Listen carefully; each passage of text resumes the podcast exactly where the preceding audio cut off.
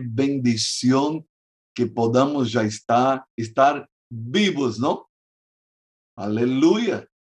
¿Está usted consciente de que está vivo? ¿No? Ah, quizás la pregunta parece tonta, pero no es así. A una de sus iglesias en Apocalipsis, Jesús dijo que aquella iglesia tenía nombre de que estaba viva, pero estaba muerta. ¡Wow! Y esa es la tremenda realidad espiritual. Hay mucha gente viva de fachada, ¿no? Usted contempla solamente la pantalla. La pantalla dice, estoy vivo, pero por adentro está muerto. Esa era la condición mía, esta era la condición tuya antes de conocer a Cristo. Pablo dice, estando muertos en nuestros delitos y pecados, nos dio vida juntamente con Cristo. Por gracia sois salvos. Wow, es aquel tremendo capítulo 2 de la carta de Pablo a los Efesios. Wow. Un día como hoy, un día como hoy, 12 de agosto, llegábamos a Bolivia, 1989, un 12 de agosto, 32 años atrás. Y de aquí a tres meses y algunos días, yo voy a estar equiparando, ¿no? O igualando el tiempo de vida que yo vivía en Brasil con el tiempo de vida que estoy viviendo en Bolivia, ¿no? Cuando llegué aquí yo tenía 32 añitos. Yo tenía 32 añitos, tres meses y algunos días. No conté todavía, pero después les doy la, la cuenta exacta. Y hoy, hace 32 años atrás, llegábamos a Bolivia. Alabado sea el nombre del Señor. Hasta aquí nos ha ayudado el Señor. Ben Ezer. Glorias sean dadas al Señor nuestro Dios. Y eso es maravilloso. Y Él nos da la bendición de, de estar vivos hoy día para servirle, para amarle, para continuar eh, en la brega, en la lucha, en la lucha por el reino. A mí me gusta mucho, uh, antes de poner mi nombre, decir que es en el nombre, en el amor del Señor y en la lucha por el reino. Hay una lucha y la lucha demanda soldados, guerreros. Es verdad, tenemos el privilegio de ser hijos de Dios. Pero escuche, el hijo fue llamado a tomar las armas espirituales y emprender la lucha. Ah, oraba eh, el hermano Luis Alberto, Cristian, John, Brenda, Ged y, la pastora Carlita sobre este tiempo especial de rescate que el Señor nos ha dado. Yo no sé si le cayó la ficha, pero justo el Congreso de Rescate ocurre en un tiempo en que nuestra nación está necesitando a gritos de los guerreros del Señor. No de hijos panchos. Yo escuché de un 12 que quiso en su reunión de 12 compartir con los discípulos, con su equipo de 12, la bendición que fue para él del Congreso de Rescate. Y para tristeza suya, él empezó a escuchar que un 12, otro 12 y otro empezar a excusar, sabe qué, es que, y sabe qué, es que, oh, wow, él dice, me dio ganas de llorar. Me dio ganas de llorar, de ver la, la dejadez, la falta de conocimiento de la urgente necesidad de ponerse en la brecha. Dios dijo a través del profeta Ezequiel, busqué a uno, a uno que pudiera ponerse en la brecha entre mí y este pueblo, pero no encontré ni siquiera a uno y tuve que destruirlo. Wow. Estamos viviendo días de Elías. Y escuche, le voy a decir una cosa. No se entristezca porque algunos no arremangan las mangas con usted. No se aflige, no se aflija porque otros no están acá. Tranquilo. Eso no es tarea mía ni tuya. Estamos viviendo días de Elías. Escuche, Cristian Zurita, por favor, abra para nosotros su Biblia en Primero de los Reyes 18. Lea para nosotros los versículos 21 y 22. Amén. Y acercándose Elías a todo el pueblo, dijo, ¿Hasta cuándo claudicaréis vosotros entre dos pensamientos? Si Jehová es Dios, seguidle. Y si Baal, id en pos de él. Y el pueblo no respondió palabra. Y Elías volvió a decir al pueblo, solo yo he quedado profeta de Jehová, mas de los profetas de Baal hay 450 hombres. Wow, ahora escuche, días de Elías. ¿Cuál fue el sentir de Elías? Estoy solo. Me quedé solo como profeta. Y con uno solo, Dios hizo proezas. Con uno solo.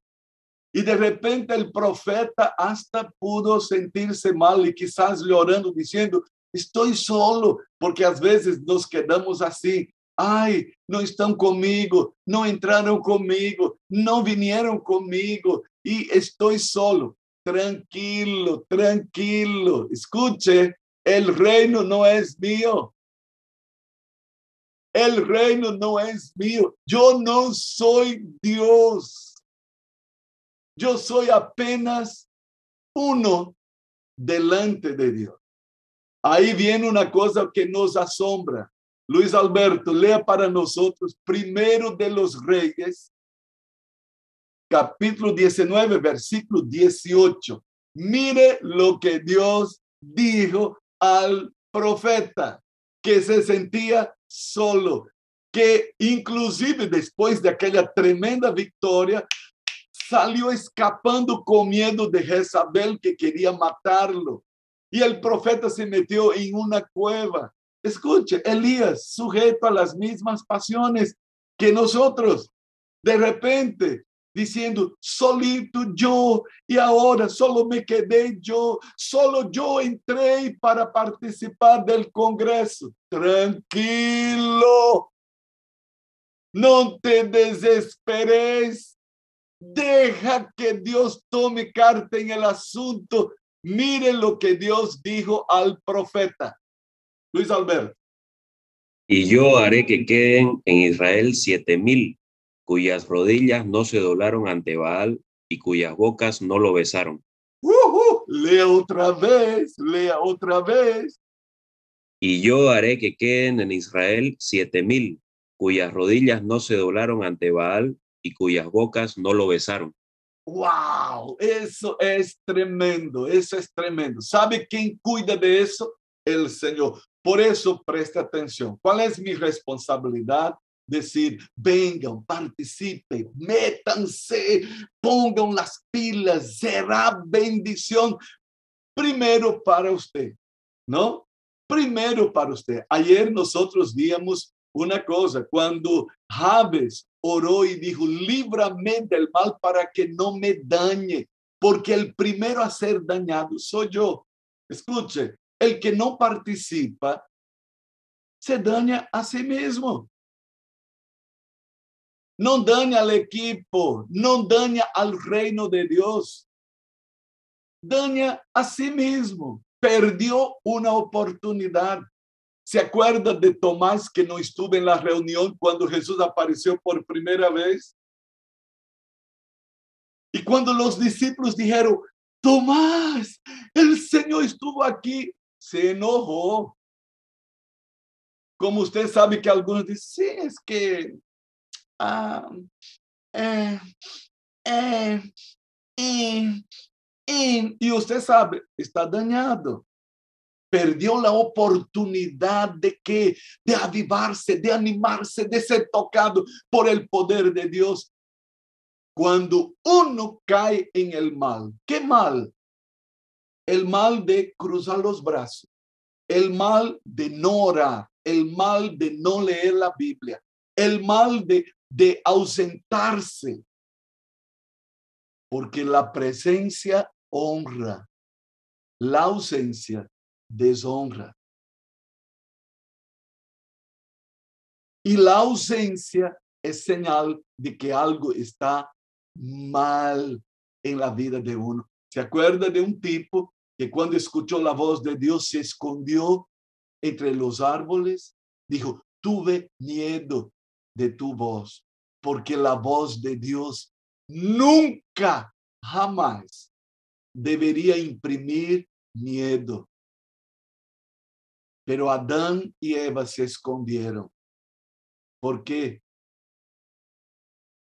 Miedo. ¿Por qué?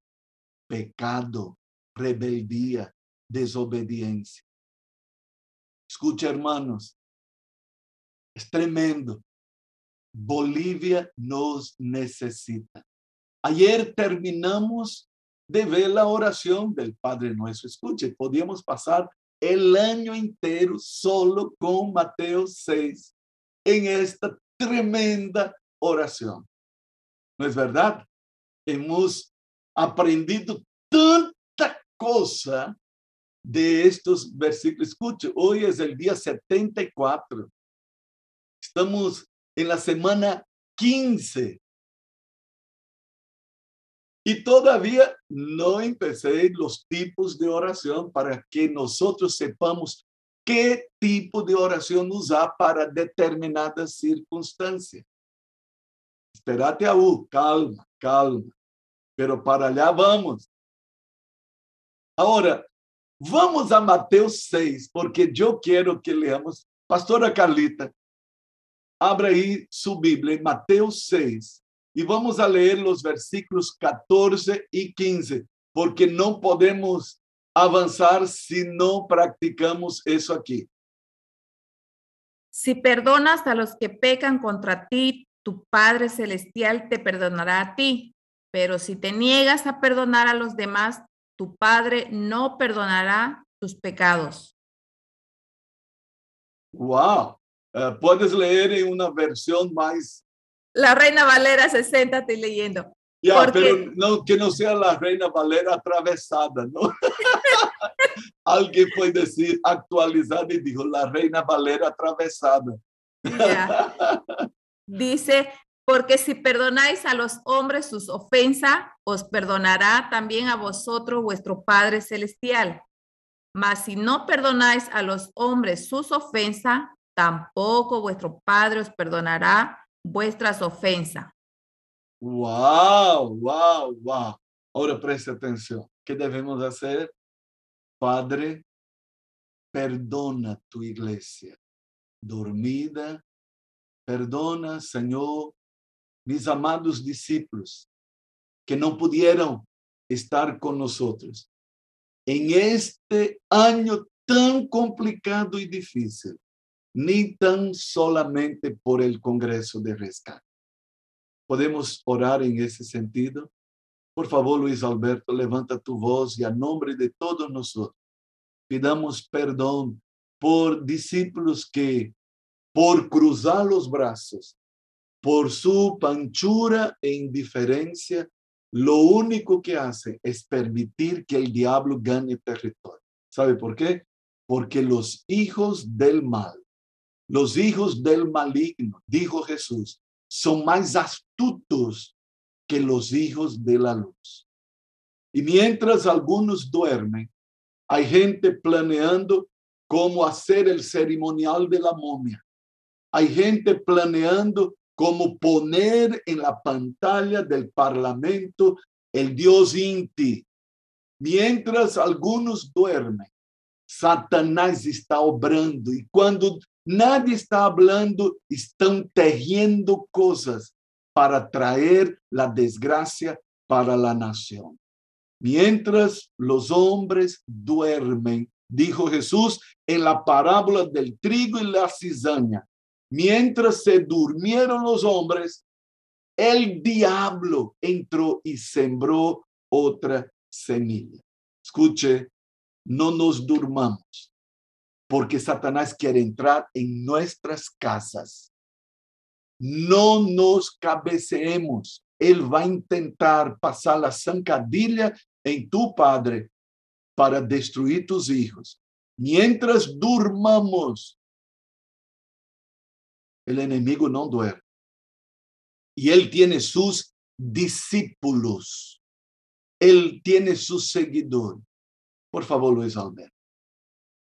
Señor amado, aquí estamos delante de ti, Señor, eh, agradecido por lo que estás haciendo en la nación, agradecido por lo que estás liberando sobre Bolivia, pero también en línea con la palabra que acaba de ser liberada, Señor, entendemos de que de que no es solamente con una proclamación, de que no es solamente con la boca, sino que necesitamos acción, Padre, y en línea con eso te queremos pedir perdón, porque muchas veces solamente actuamos con la boca, pero no ponemos nuestras manos en el arado, Padre, para trabajar por el rescate de Bolivia.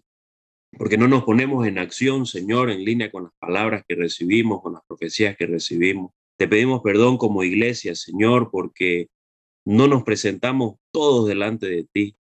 Porque si uno del equipo falta, Señor, ya no es el equipo completo. Por eso es que te pedimos perdón, Señor, por los hermanos que de repente puedan estar adormecidos, puedan estar durmiendo en este tiempo que necesitamos estar despiertos y necesitamos estar en acción, necesitamos estar listos para la batalla. Perdónanos, Señor, porque como iglesia te fallamos una y otra vez, Señor. Perdónanos porque no seguimos la instructiva de tu Espíritu Santo para este tiempo. Padre, sabiendo y entendiendo que hay un enemigo que no duerme, hay un enemigo que no descansa, Muchas veces nosotros buscamos descansar, buscamos la postura cómoda, buscamos la postura para que otro haga lo que yo debería hacer, lo que yo fui llamado a hacer. Perdónanos, Señor, por entrar en esta actitud, Señor, como hijos tuyos, cuando nos llamaste a ser guerreros para este tiempo, cuando los días de Elías amerita de estar atento, amerita de estar en posición de guerra, amerita de estar con las armas puestas. Perdónanos, Señor, porque hay muchos que no acompañan a la batalla, pero sin embargo queremos la conquista, queremos la victoria. Perdónanos, Padre, porque ante tu llamado muchas veces hacemos oídos sordos. Por eso es que te entregamos nuestras vidas, te entregamos la iglesia y te pedimos, Señor, en el nombre de Cristo Jesús, por favor, sea tu misericordia sobre nosotros, sea tu misericordia sobre la iglesia, sea tu misericordia sobre todo aquel soldado que fue llamado y no está peleando, Señor. Que en el nombre de Jesús venga avivamiento, venga reacción, venga un despertar, salga todo adormecimiento. Padre, para que podamos ser útiles en tu reino, para que podamos obtener verdaderamente la victoria porque la peleamos, porque la luchamos. Que no quede en un anhelo, que no quede en un deseo, que no quede en un sueño que muchos de repente vemos inalcanzable, sabiendo y entendiendo, viendo que tu palabra dice que en ti todo lo podemos, que tú nos vas a entregar la victoria, que tú nos llamaste para pelear y si tú nos llamaste es porque nos usarías, Señor. Padre, a la luz de esta palabra te pedimos perdón de corazón. Aviva nuestras vidas, aviva nuestros corazones, aviva la iglesia, Señor, aviva la nación boliviana, cada hombre y mujer que está siendo llamado en este tiempo para luchar por Bolivia, que en el nombre de Cristo Jesús venga una nueva unción, venga un nuevo ánimo, venga un despertar sobrenatural para la conquista, para que la conquista se establezca y sea una realidad en nuestra nación. A ti es que oramos, Señor, en el nombre de Jesús. Amén. Amén, amén. Gracias, gracias, eh, Luis Alberto. Así concluye Jesús el tema de la oración cuando ministraba a sus discípulos allá en el Sermón del Monte, eh, poniendo en tela de, podemos decir, poniendo en jaque ese tema tan importante, el tema del perdón. Y ahí el Señor Jesús dice, si ustedes perdonan, el Padre va a perdonar. Pero si ustedes no perdonan, no va a haber perdón, ¿no? Y Jesús confronta a cada uno de nosotros con ese tema. Una persona que no perdona tiene la cara fea, triste, amargada. Un pastor que no perdona va a perder el brillo en su cara. Un líder que no perdona se desanima y termina en una cueva como Elías. Ojo, días de Elías nos abren los ojos para eso. Termina en una cueva pensando, es que solo yo hago, solo yo estoy, solo yo, y se queda amargado. Y el Señor tuvo que estrujar en la cara del profeta, te equivocas. Hay siete mil que no doblaron sus rodillas ante Baal, ni lo besaron. Están en Israel, donde tú piensas que tú eres el único. Y yo alabo al Señor de corazón por todos aquellos que están en sintonía con nosotros. Ayer me sorprendí. Habían hermanos de Paraguay, había hermanos de Colombia, hermanos de Canadá, hermanos de España que sintonizan con nosotros, hermanos de Brasil, hermanos de Argentina. Wow, yo digo, Señor, tú estás levantando donde a ti te da la gana, Señor. Tú estás uniendo un pueblo según tus propósitos. Tú sabes hacer cosas aún mayores. Yo me acuerdo de John Hurtado, que está aquí, John Diego, ¿no? Cuando el año pasado se quedó atrapado allá en Paraguay y era impresionante. Él eh, entraba en contacto con nosotros desde Paraguay. Él no perdía, ¿no? Este contacto, yo digo, wow, muchos aquí en Santa Cruz con todas las facilidades, no, no se conectaban. Ahí el Señor dice, tranquilo, voy a levantar a John Diego allá en Paraguay. ¿Y sabe qué hizo John Diego allá? Abrió una célula allá. Escuche, Dios sabe hacer las cosas. Hermanos, ¿sabe quién está en el control de la iglesia? No es Alberto Magno, porque triste de la iglesia si estuviera en el control de Alberto Magno. Pero quien es el dueño de la iglesia, quien es Señor sobre la iglesia, es más grande que cualquiera de nosotros y tiene un liderazgo perfecto. Sabe hacer cosas que ninguno de nosotros sabemos hacer. Eso es maravilloso. Ah, la primera canción que entonamos aquí, ¿no? Dice, quiero aprender a escuchar. Sí, es un aprendizaje. Por eso que hemos llamado escuela de oración. Es un aprendizaje. Quiero saber qué es amarte. Sí, porque hay que aprender a amar a Dios. ¿Qué es eso? Sabe que Dios tuvo que ordenar, es un mandamiento. Y porque Dios tuvo que ordenar que lo amáramos, porque no nos nacía. Escuche, le voy a decir una cosa, no nos nace.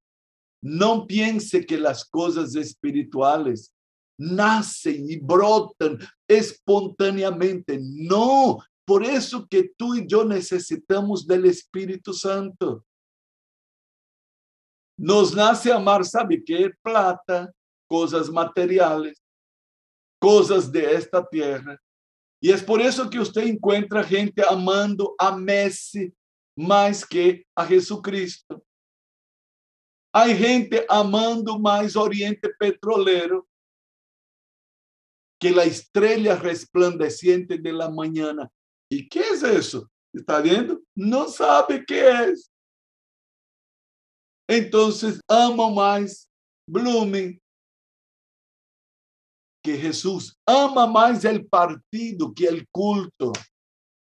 No escatimo esfuerzos para conectarse y para ver, inclusive van al partido con barbijo y todo.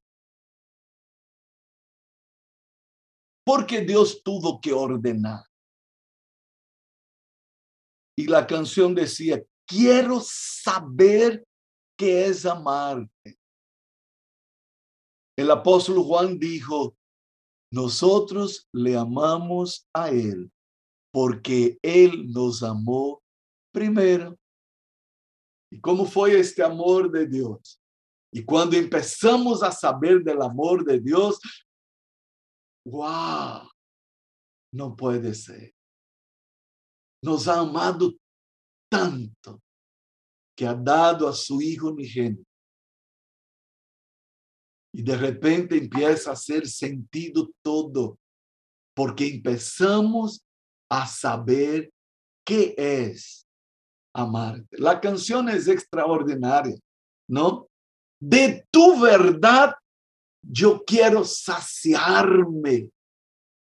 Wow. Estamos en el día 74 y yo pregunto, ¿y cuántos queremos más?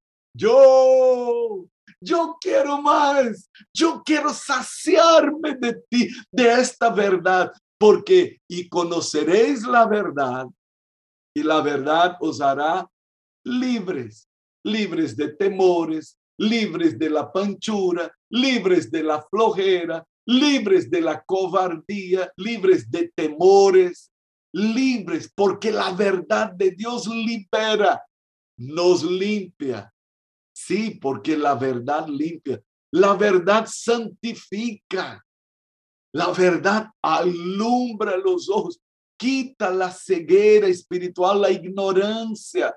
Y el pueblo que conoce a su Dios se esforzará y actuará. ¿Sabe por qué algunos no actúan? Primero, no conoce a Dios.